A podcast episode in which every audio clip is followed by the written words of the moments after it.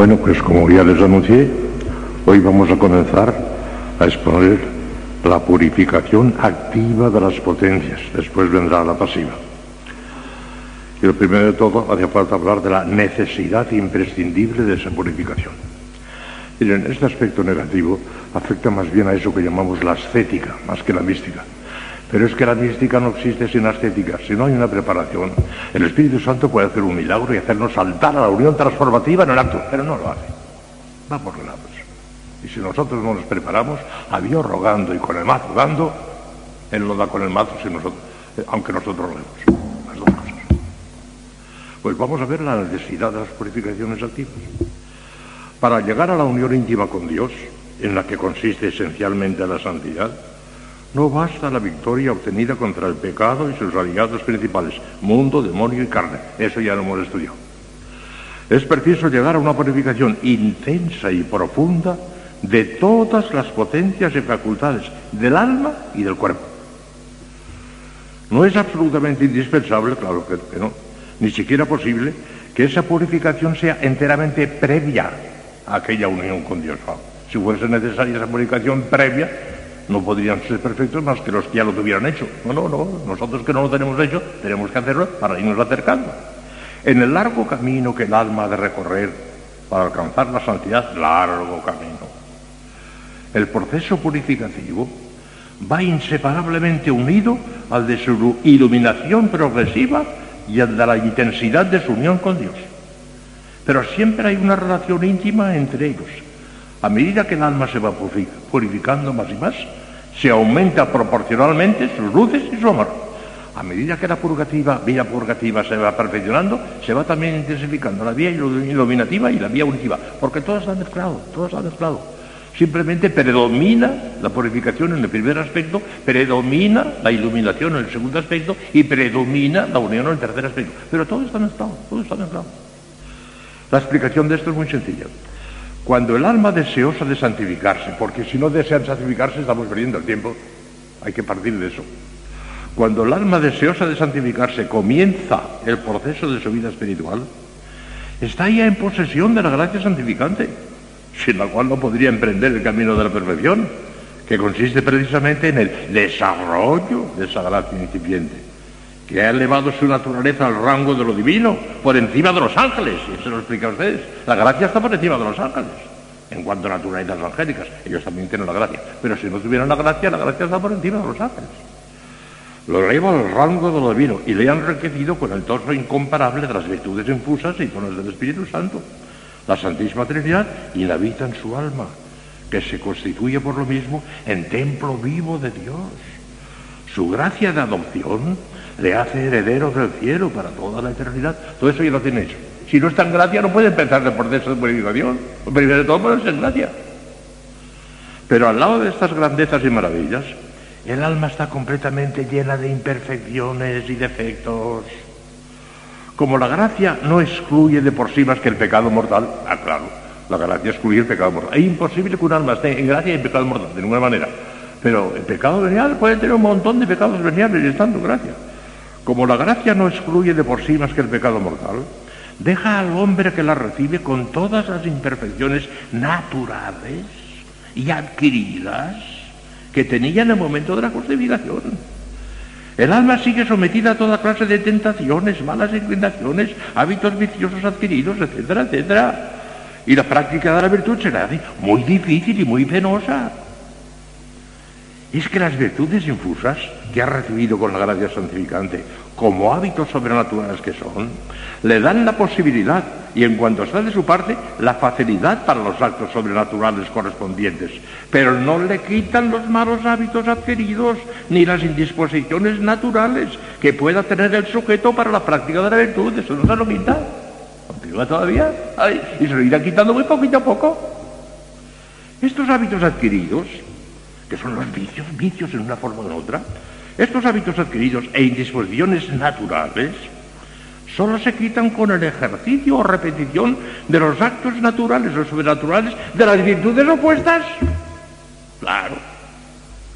Que despojando a la potencia del hábito vicioso contrario a la virtud, la condicionan en el orden natural o psicológico para orar conforme a esa virtud. Claro, poquito a poco.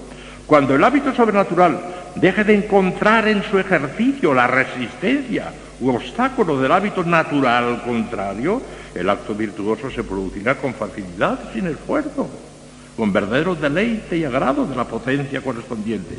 Mientras tanto, no podrá producirse con facilidad, a pesar del hábito sobrenatural del que proviene, porque falta la disposición física para ello. Parece que esto está clarísimo. La persona, por ejemplo, que tenga cualquier vicio, por ejemplo, que la embriaguez, no digamos en el mundo la lujuria y demás, aunque se conviertan, se convierten y aquí no es gracia significante, pero los primeros pasos les cuestan una enormidad, porque ese vicio mal adquirido lo tienen todavía. Y se tiene que ir quitando con la virtud opuesta, haciendo actos contrarios a lo que antes hacían, y poquito a poco van quitando aquel hábito malo y van adquiriendo el hábito bueno.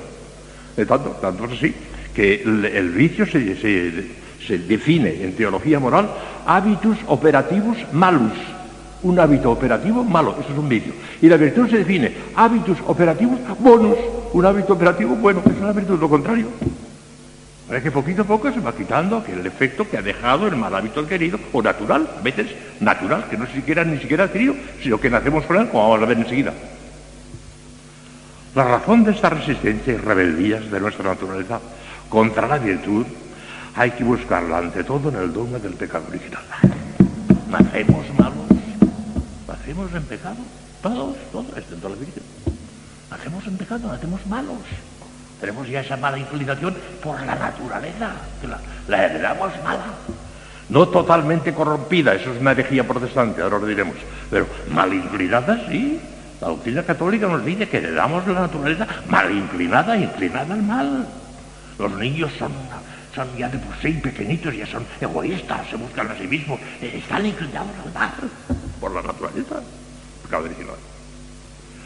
La naturaleza humana, tal como salió de las manos recreadoras de Dios, era perfectísima, una verdadera obra maestra de la sabiduría divina. Pero el pecado original la desequilibró, hiriéndola profundamente. Santo Tomás explica esto en una página maravillosa.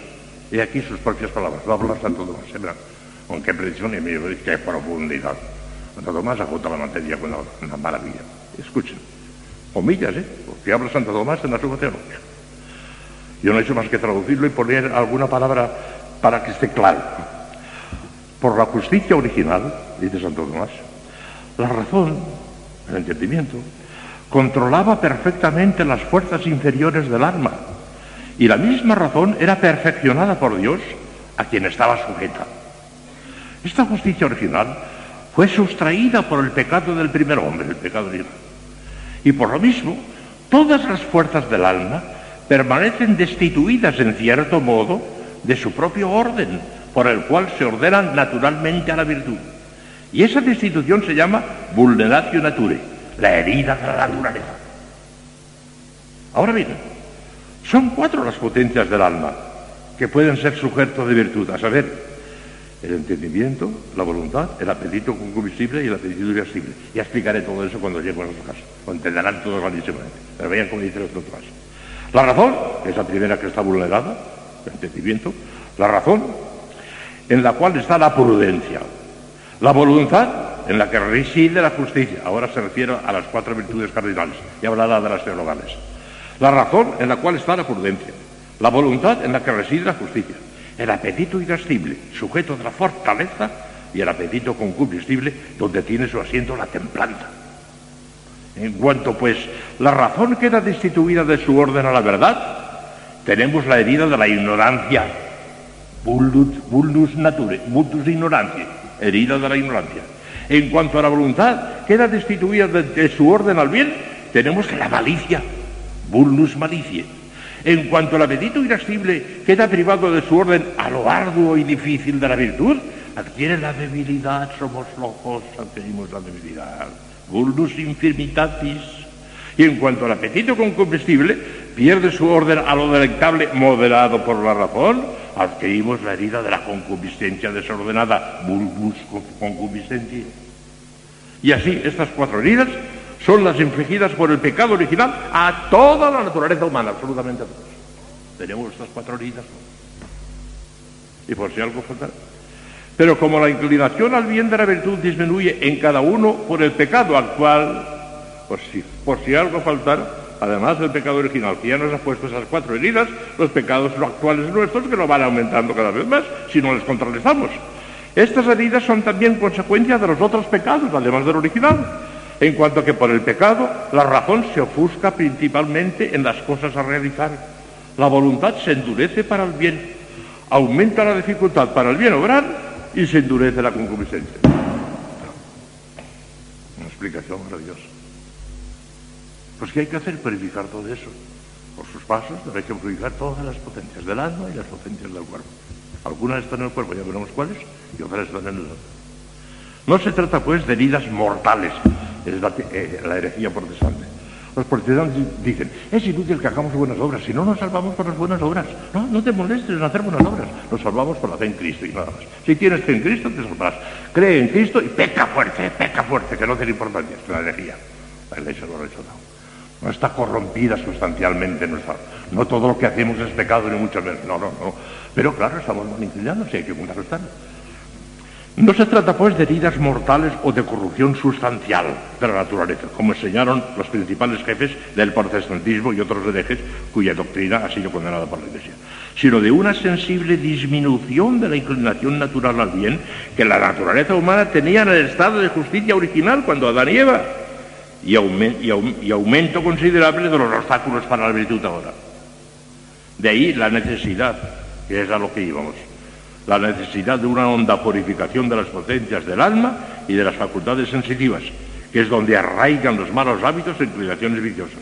Hay que despojarse enteramente de todos esos resabios del pecado que impiden o dificultan, en mayor o menor grado, la perfecta unión con Dios en la que consiste la santidad. En este proceso de purificación, Dios se reserva la mejor parte, purificaciones pasivas, noche de sentido y noche de espíritu, ya llegaremos. Pero el hombre, con la ayuda de la gracia, sin la gracia nada, pero con la ayuda de la gracia, ha de hacer un esfuerzo para cooperar en cuanto esté de su parte a la acción divina y llegar hasta donde materialmente le sea posible. Purificaciones activas. Cuando ya no le sea más posible, vendrá Dios con sus purificaciones pasivas a completarlo. Pero a completarlo, no hacerlo él solo, no lo hará nunca solo. No quiere y hace bien. Con esto queda ya indicado el camino que vamos a recorrer hasta que me marche este año de aquí, porque no tengo calculado todo, llegaré en punto hasta la última página. A mí me gusta mucho el orden, el orden, el orden, el orden, lo tengo todo clasificado. Con esto queda ya indicado el camino que vamos a recorrer en estos días. Aquí pongo en estos dos últimos capítulos de este libro. En el presente estudiaremos la purificación activa de las potencias, o sea, lo que el hombre puede y debe hacer con ayuda de la divina gracia para purificarse de sus imperfecciones. Y en el próximo capítulo, en los últimos días, examinaremos la parte de Dios en este proceso purificador, o sea, el conjunto terriblemente doloroso de las purificaciones pasivas.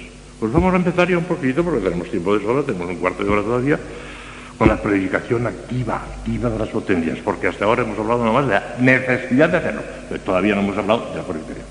Nociones previas, fíjense. Recordemos ante todo algunas sencillas nociones de psicología racional. Este ratito, este cuartillo será filosofía, será psicología, pero es importante también tener ideas claras en porque la filosofía es la gran en la teología, es la gran servidora de la teología. No puede ser uno buen teólogo si no es un gran filósofo. Como no conozca bien la filosofía, no será buen teólogo. Bueno, que estas cosas, aunque lo que les voy a decir hoy es pura filosofía, pura psicología experimental, es necesario también como preparación para los demás. Escuchen. Recordemos ante todo algunas sencillas nociones de psicología racional que conviene tener presentes para nuestro objeto. Tenemos sentidos externos y sentidos internos. Los sentidos externos los saben ustedes muy bien por el catecismo, porque los niños lo saben por el catecismo, son cinco. Vista, oído, olfato, gusto y tal. Esos cinco sentidos los tenemos en el. Eso lo saben todos. Vean ustedes algunas cosas un poco curiosas en torno a esos sentidos externos, antes de hablar de su purificación. Nada más que en plan de psicología experimental son aquellos cuyos órganos, colocados en diferentes partes externas del cuerpo, perciben directamente las propiedades materiales de las cosas exteriores. De los cinco sentidos, cuatro los tenemos en la, cabeza. La vista, el oído, el olfato, el gusto y aún el tacto, porque con la cara podemos tocar también. Y en todo el resto del cuerpo no tenemos más que tacto. Los otros sentidos están todos en la cabeza, todos. Fíjense ahora el orden, el orden. ¿Cuál es el más excelente? ¿Por qué? De verán por qué. Las cosas más bonitas. sea lo que fuere de la posibilidad metafísica de nuevos sentidos corporales distintos de los que actualmente poseemos, cuestión muy discutida entre los filósofos, ¿sería posible que además de los cinco sentidos tuviéramos otros sentidos que ahora no tenemos? A lo mejor estamos rodeados de cosas que no las percibimos porque nos falta el sentido correspondiente para percibir esa cosa que el Señor no quería darnos. ¿Quién sabe la de cosas que tenemos alrededor que no las percibimos porque no tenemos el órgano correspondiente para percibirlo, ¿verdad? Esto lo han discutido muchos los filósofos y han dicho, en absoluto puede ser que haya más cosas, puede ser, no lo sabemos, pero puede ser. Que Dios podría crear más sentidos. Ah, eso es cierto. Podría crear más sentidos y hacernos percibir cosas que ahora no los percibimos porque no tenemos el sentido correspondiente. Es cierto, sin embargo, porque estos dos, esto no sabemos, sencillamente no lo sabemos eso. Es cierto que actualmente contamos con cinco sentidos externos, ni más ni menos. Vista, oído, olfato, gusto y tacto. Por razón de la nobleza, ¿cuál es el más noble? Fíjese bien qué bonito es. Hasta más tienen consecuencias de, de vida espiritual. Aquel sentido es más noble que esté más alejado de la materia. Cuanto más se vaya acercando a la materia, menos noble, más, más romo, más, más, más grosero, más vasto. Cuanto más lejos de la materia, y en este sentido, fíjense ¿cuál será el más noble entonces? ¿Cuál es el que más se aleja de la materia? El primero de todos ellos es la vista, por su mayor espiritualidad y lejanía de los objetos materiales que contempla desde el Monte Carmelo, esta mañana les decía, di toda la provincia de la idea. Y usted hasta dónde llega la vista, llega lejísimos. O sea, que no hace falta ponerse en contacto con las cosas, sino que las puede ver de lejísimos. Y por eso es más doble. Después, en segundo lugar, viene el oído. El oído oye cosas bastante lejanas, pero no tanto como la vista. La vista va mucho más lejos que el oído. Por consiguiente, el oído ya no es tan espiritual, ya se va acercando más a la materia. Necesita que la cosa esté más próxima para poderlo oír. Luego viene Luego viene en la escala descendente el oído. El olfato. El olfato ya necesita que la cosa esté bastante cerca. No hace falta que se ponga en la nariz, pero vamos, que esté bastante cerca, porque si hay una cosa que huele bien, huele mal a medio kilómetro, no la percibimos. O sea que se tiene que acercar mucho más que el oído. El gusto, ah, eso está mucho más materializado porque ya tiene que ponerse en contacto con la boca, si no, se entierra. Y el tacto, como no toque, no se entera de nada. ¿Ven ustedes? O sea que es más noble la vista, después el oído, después el, el olfato, después el gusto y después el tacto. Por eso, porque se van alejando cada vez más de una materia. Entonces son curiosidades, pero bonitas, filosóficas. Por razón de la certeza, ¿cuál es el más cierto? De nuestros sentidos, ¿cuál es el más cierto, el más seguro? La vista. No tenemos tanta seguridad de nada como más, más por lo que vemos. Fíjense cómo lo dice Santo Tomás. Por razón de su decreto, los principales son la vista y el tacto. Ah, lo que tocamos. Es una cosa muy seria. Está muy cerca también lo que tocamos. Estamos seguros de lo que vemos y de lo que tocamos. Nada nos parece tan cierto como lo que hemos visto o hemos tocado, aunque caben ilusiones, sobre todo en la vista. Uy, uy, uy, uy, Puede haber ilusiones ahí por razón de su necesidad para la vida, fíjense, por razón de su necesidad para la vida física, los principales son el tacto y el gusto. Para la necesidad para vivir, el tacto y el gusto. Sin tacto y el gusto no podríamos vivir. Y por eso se ve que hasta los animalitos más pequeños tienen tacto y gusto.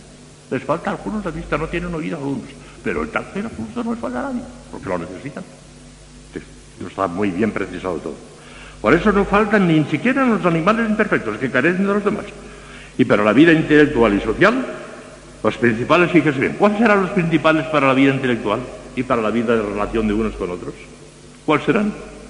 Son la vista y el oído, pues nada aísla tanto del trato con los hombres como la ceguera y la sordera. ¿No es qué bonito todo esto y qué dispuesto está? Es filosofía pura. Ahora, el partido que le sacaremos cuando hablemos ya de la purificación de todo eso. La sensación se verifica por la percepción inmediata en el sentido correspondiente de las cualidades externas de los cuerpos proporcionados a ese sentido. El color lo ve el ojo, en la vista es donde, el olor en un olfato. Y no en el cerebro, en el cerebro están los sentidos internos que enseguida hablaremos. Pero los sentidos externos, cada uno se verifica en el órgano correspondiente, en la vista, en el oído, en el olfato, donde sea. Esta sensación no se realiza en el cerebro, sino en el órgano correspondiente, con los, ojos, los oídos, etc. Y no es algo meramente subjetivo, sino muy real y objetivo, como lo demuestra la experiencia, la propia conciencia irresistible y los procedimientos científicos de la moderna psicología experimental que nos ha demostrado. Que esas sensaciones no se experimentan en el cerebro, sino en cada órgano correspondiente. Ahora viene una cosa curiosísima, los sentidos internos. Muchas de ustedes no saben cuáles son ¿Y cuántos tenemos? Y es preciso, porque al menos uno de ellos, dos, pero al menos uno de ellos tiene una importancia enorme para nuestra santificación, la imaginación. ¿ya ven? Son aquellos cuyos órganos no aparecen al exterior del cuerpo y en los que se recogen, conservan, estiman y evocan, ya verán de qué manera, las sensaciones ya pasadas. Difieren pues de los sentidos externos tanto por el órgano donde residen, que residen todos en el cerebro, y esto está demostrado científicamente por psicología experimental, como por sus objetos propios. ¿Por qué se sabe ciertamente que están en el cerebro? Ha podido incluso localizarlos la ciencia. Porque a veces he visto una persona, tiene una herida, por ejemplo, se ha dado un coscorrón o cualquier cosa, una herida en el cerebro, y pierde la memoria. No le falta más que un trocito de cerebro, y ha perdido la memoria. Una vez de la menor duda que la memoria está ahí, porque todo el resto del cerebro funciona y eso no. O sea, ha perdido el instinto.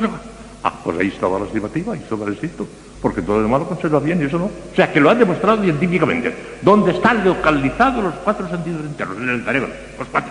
Lo ha demostrado la ciencia. ¿Cómo? Vean.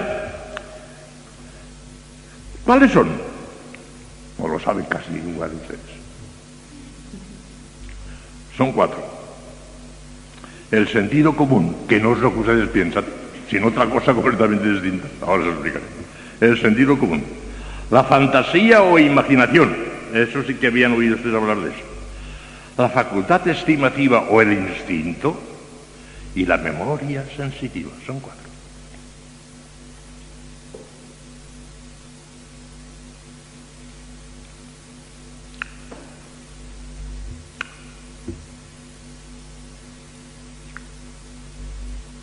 Vamos a seguir. El sentido común no es lo que la gente llama sentido común. La gente llama sentido común a ese buen sentido, a esa cachaza de Sancho Panza, que se daba cuenta. Pero no usted, señor Don Quijote, que esos no son gigantes, que son unos, unos, unos molinos que dan vueltas. Ese sentido de, de, de, de buen sentido, eso llama a la gente sentido común y no es eso. Se puede llamar a eso, que sé yo, eh, sensatez, eh, sentido común en el sentido en que le quieren dar, pero el sentido común, en el sentido filosófico de la palabra, es otro muy distinto. Fíjese bien, aquí tengo yo un timbre. Toco. Y suena. La vista se ha limitado a ver el, el, el timbre, pero no lo ha oído. La vista ha visto, pero no ha oído. El oído ha oído el ruido del timbre, pero no lo ha visto. Se ha limitado a oírlo. Y el tacto ha tocado el botón para que sonara el timbre, pero no lo ha visto ni lo ha oído. ¿Quién me dice a mí que lo que toco y lo que oigo es lo mismo que estoy viendo? Es forzoso necesariamente que haya un sentido común que reúna todos esos elementos y el mismo, el sentido común. No me lo ha podido decir la vista, no me lo ha podido decir el oído, no me lo ha podido decir el tacto. El sentido común. El sentido común es aquel sentido interno que está en el cerebro que reúne y unifica los datos de los sentidos externos y dice, ¡eh! Uno mismo es sentido. ¿Ven ustedes qué bonito es esto? Verán ustedes ahora. ¿Y la imaginación? La fantasía o imaginación es aquella facultad que conserva, reproduce y compone o divide las imágenes aprendidas ya por los sentidos externos. Un ejemplo clarísimo para que no se lo olvide nunca. Acabo de cerrar los ojos. Ah, pero en este momento yo estoy en la Puerta del Sol de Madrid y veo perfectamente aquellas calles, en fin, aquellos edificios. Ah, pero en este momento me he trasladado a París y estoy viendo la Torre Eiffel, el Arco del Triunfo, la Plaza de la Concordia. Ah, ahora estoy en el Vaticano, estoy viendo delante de mí, pero clarísimamente estoy viendo la Basílica de San Pedro, las habitaciones del Papa. Ah, pero ahora estoy en Nueva York, estoy viendo el Empire, estoy viendo Manhattan, estoy en... No me he movido del sitio y sin embargo mi imaginación ha hecho todos estos viajes y las ha visto, los ha visto con la imaginación. Yo me he imaginado todas esas cosas y las he visto, las he visto con mi imaginación, las he visto. La imaginación hace eso. Se traslada de un sitio para otro sin necesidad de trasladar su cuerpo y evoca y reacciona y ve otra vez todo lo que ve. En la imaginación, la imaginación. Aquí encima, esta noche se me ha presentado el demonio, se ha visto la Virgen. Pura imaginación pura imaginación. Ya hablaremos de eso. ¿Ven ustedes lo que es la imaginación? Un sentido interno. Que ve las cosas, las ve, las ve, las ve, pero internamente. La facultad estimativa es el instinto. Es aquella por la cual aprendemos las cosas sensibles en cuanto útiles o nocivas. Nos damos cuenta que esto, me va a convenir, esto no me conviene por instinto, sobre todo en los animales. Como los animales lo necesitan tanto, Dios les ha dado un instinto tremendo, tremendo, mucho más que al hombre. Tiene un instinto tremendo. La oveja ve venir al lobo y a correr. Aunque no ha visto nunca ningún lobo y demás, comprende que allí le viene un peligro y se correr corriendo. O sea, los animales tienen un instinto tremendo. Tienen un olfato. La policía está ahora descubriendo muchas, muchas alijos de droga, de droga, de heroína, cocaína, esas cosas. Lleva a los perros, unos perros adiestrados, y llegan al aeropuerto de Barajas, por ejemplo. El perro huele una maleta y allí está la heroína. El perro la orina. Tiene un olfato fantástico. Nosotros no lo tenemos tanto.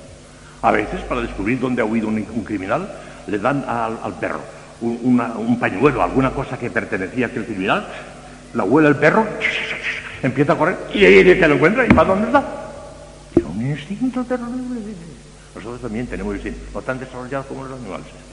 Y ese instinto es el tercero de los sentidos internos. En ustedes qué cosas. Porque eso está en el cuerpo, en el, está en el. Y por último la memoria. La memoria. Bueno, pues ya hemos hablado de la memoria un poquito, con la imaginación no, es distinto. La memoria recuerda las cosas pasadas, pero no puede inventar nada. En cambio, la imaginación puede inventar cosas. Yo me puedo imaginar una montaña de oro. ¿Por qué? Porque conozco lo que es una montaña y conozco lo que es oro. Y puedo combinar las dos cosas e imaginar una montaña de oro. La memoria no puede hacer eso. La memoria no puede más que recordar lo que ya vio y en la forma que lo vio y de ninguna otra manera no puede cambiarlo. En cambio, la imaginación puede crear y por eso la imaginación es la de los poetas. Pueden crear, pueden crear, pueden imaginar cosas nuevas, claro. En cambio, la memoria no puede crear nada. Recuerda lo que pasó, pero, pero, no lo puede cambiar. Como lo vio, nada más, nada más. Cuatro sentidos internos. Y están los cuatro en el cerebro. Sentido común, imaginación, estimativa, que es el instinto, y memoria sensitiva. También tenemos memoria intelectiva. En el alma pues, hay dos, tres potencias. En realidad son dos, porque no es el entendimiento y la voluntad. Y la memoria no es más que una facultad del entendimiento. Pero ordinariamente el catecismo, San Juan de la Cruz, por ejemplo, dice que son tres, memoria, entendimiento y voluntad. ¿En qué se distingue la memoria del alma de la memoria del cuerpo? Pues en que la memoria del cuerpo recuerda las cosas corporales. Y la memoria del alma recuerda las ideas. Una idea, un discurso y demás no lo recuerda la memoria sensitiva, porque no sabe nada de eso. Pero la intelectiva sí que lo recuerda, o sea que no lo vemos. ¿Clarísima? Pues se acabó la filosofía. Se acabó la psicología. Mañana ya vendrá el palo. Empezaremos ya a purificar algunos de los sentidos externos. Vamos a ver. El palo, el palo, a purificar, a purificar. Hoy ha sido la preparación filosófica, la preparación psicológica. Algunos quizá, quizá hayan dicho, está perdiendo tiempo el padre. Bueno, si, les parece que hemos perdido el tiempo, pues perdón. Pero me parece que no lo hemos perdido porque al fin y al cabo es una preparación filosófica que hace falta también, un poquito de preparación filosófica. Pero lo que vendrá después es mejor. Palo. Vale, vale. Hasta mañana si Dios quiere.